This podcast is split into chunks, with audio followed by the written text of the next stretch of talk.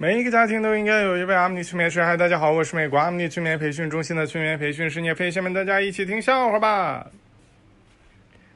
小明喜欢吃榴莲，但是他家人都不喜欢榴莲味儿啊，觉得臭啊，所以呢，他就只好一个人偷偷的躲在一个房间的角落里边吃。然后吃饭的时候，他就发现，哎。他的那个小妹妹怎么对他那么好呢？经常给他夹菜吃。他小妹妹就跟他说：“你多吃点菜，你还喜欢啥？我再给你夹。你以后别偷偷在一一个人在在屋里边吃屎了。”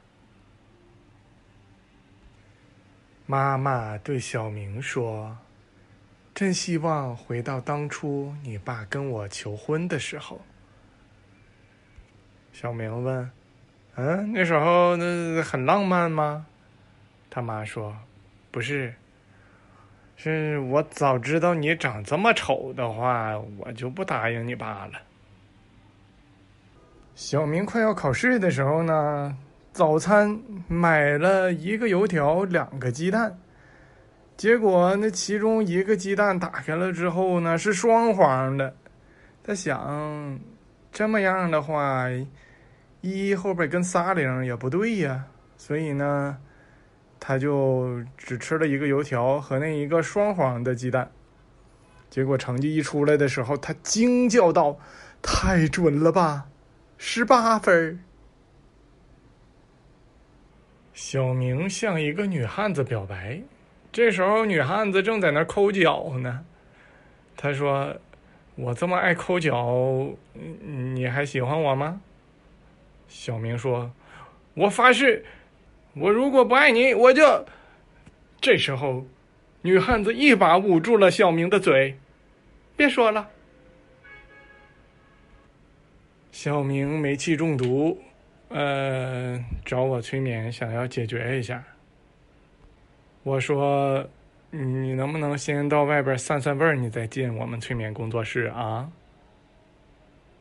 主要是刷刷牙、洗洗脸、喷点香水儿。如果你能戴个防毒面具，那就更好了。一个女生跟小明说：“靠我这个颜值，要是在古代，我能撑起整个青楼。”小明说：“你这是说你长得像根柱子吗？”